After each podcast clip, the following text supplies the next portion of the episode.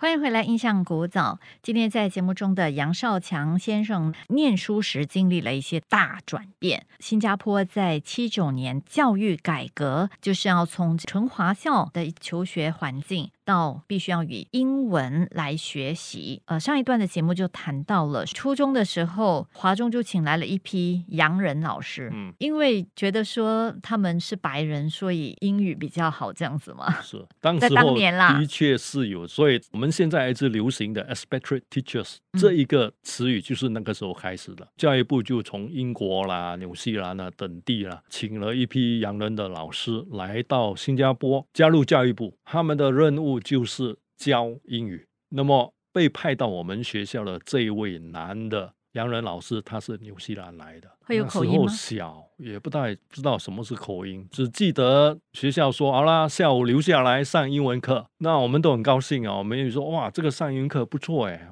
大概是要给我们的中式会考的英文呢来一个补习强化这一类的嘛。哎，结果不是啊，它是纯粹的一种语文的提升，它不是那种备考班。所以这个杨老师他就会给我们看英文书，介绍一些英文读本给我们看，都是英文的。我相信当时我们班上把整本英文书看完的没几个。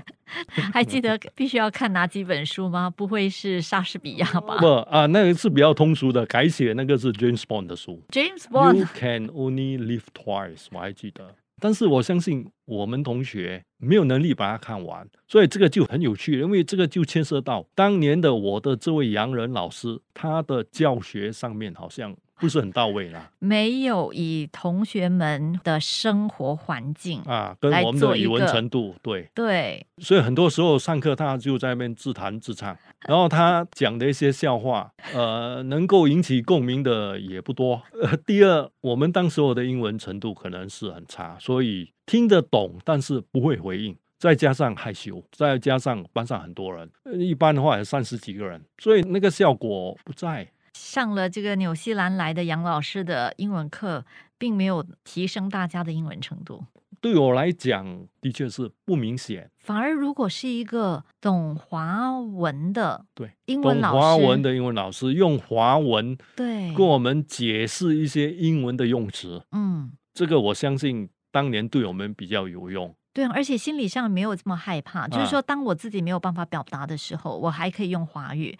那老师听懂了，再来用英语来教我，这效果应该可能当时候他们 想到就是置于死地而后生 但是效果好像不怎么样。所以现在有时候回想起来，哦，那段日子好像当时候的这个老师这样子来教我们英文的这个路线。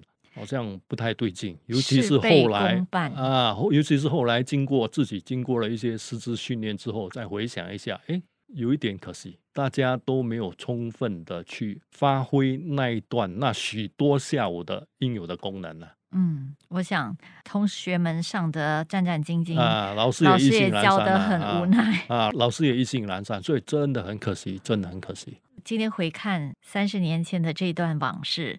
当然经历了那么多的用意很好，可是，在实行的一些细节上面，可能就忽略了。他的用意是对，是要帮嘛，帮华校的孩子们把英文拉上来。但是这位老师他显然他可能还没有进入情况啊。所以那个时候还是不是也是很机械式的、很刻苦耐劳的，就背英文单字这样子？对呀，背作文范文那样。看字典啊，看英 看英华字典，背作文范文，因为要过关。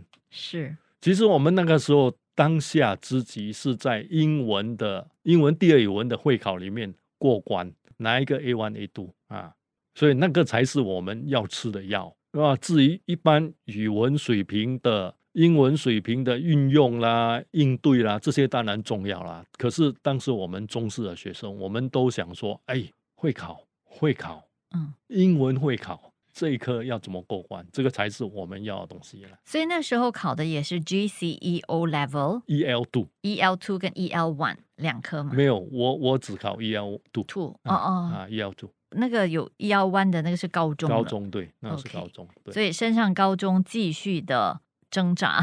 嗯，不过那时候已经好很多了。OK，因为到了高中之后，周围啊又是又是环境。周围已经有音校生了，所以那个时候华出的同学们来自各个不同的学校，有很传统的英文学校，有马来马来同学，有印度同学，所以那个时候都没有语言上的隔阂，情感上面情感的友谊可以打破语言跟语文上的隔阂，这个很重要。当下这样子转换语言来上课，到后来比较有把握，大概经历了多长的时间？一年多，一年多，一年多不到两年，。是很快的。因为就多亏我们同学嘛，我们来自英校的同学嘛，他教我们英文，我们教他华文嘛。我说嗯啊，这个字英文怎么说啊？然后他就啊，这个字华文怎么说？所以这样听起来好像同学教同学的效果好过好老师教好过那个洋人老师啦。现在想起来是这个样子啊，现在想起来，当然有很多因素了啊，是。也要公平啦，很多因素。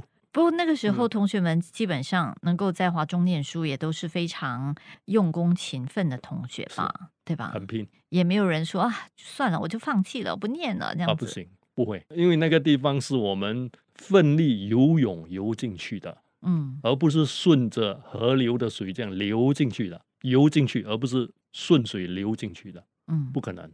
整个大环境，每一个同学都是非常努力的，是所以就当每一个人都在努力的时候啊，你嗯就会更加的发愤图强，你强。就互相激励嘛，你就就往这一个比较正面的良性的循环，就在那个大轮子里面，你就可以转得很快都没有一些人有非常沮丧，啊，没有没有负面的情绪，真的哦、辛苦但是没有负面，因为那个那个时候的华出真的是，现在也一样啊，真的是很充满正能量的。所以后来考到了华初以后，这两年有了中三、中四这么刻苦耐劳的经验，在高中的时候年纪也比稍长了。是对，比较成熟了，嗯也比较懂得一些学习的方法，嗯所以念起书来就比起过去，比较有方法了，嗯嗯，比较顺啊。当然是很辛苦的，因为其实 A 水准两年它的跑道是很短的，其实不到两年了。因为我们那个时候前面的一月到三月是试读嘛，嗯，现在已经没有了。试读嘛，试读的意思就是用学校的中式预考的成绩去报读这间出院，然后等到真正的会考成绩出来之后，如果合乎标准的话就留，不合标准的话就走人。所以你扣掉这两三个月的话，其实两年不到，一年多哎。是好，我们今天就先聊到这里哦。下一期的节目再继续请杨校长分享，后来他又怎么样的考上了大学。